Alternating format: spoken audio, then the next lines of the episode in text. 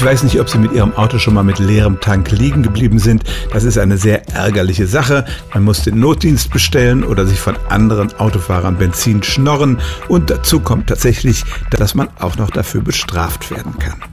Laut dem Paragraphen 23 der Straßenverkehrsordnung ist jeder Fahrzeugführer dafür verantwortlich, dass sein Auto in einem betriebsfähigen Zustand ist und dazu gehört auch, dass genügend Sprit im Tank ist. Alle modernen Autos haben eine Tankanzeige, die zeigt ja heutzutage sogar an, wie viele Kilometer man noch fahren kann, aber selbst dieser Anzeige sollte man nicht komplett vertrauen, sondern immer noch eine kleine Reserve einplanen.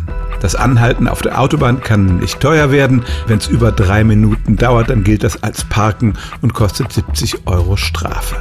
Wenn einem zum Beispiel ein Reifen platzt oder eine andere unvorhersehbare Panne passiert, dann kostet das nichts, aber der leere Tank kommt eben nicht aus heiterem Himmel.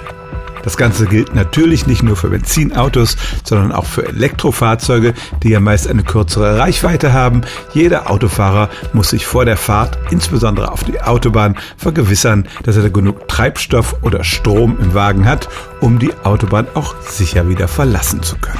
Stellen auch Sie Ihre alltäglichste Frage unter stimmt's at radio1.de.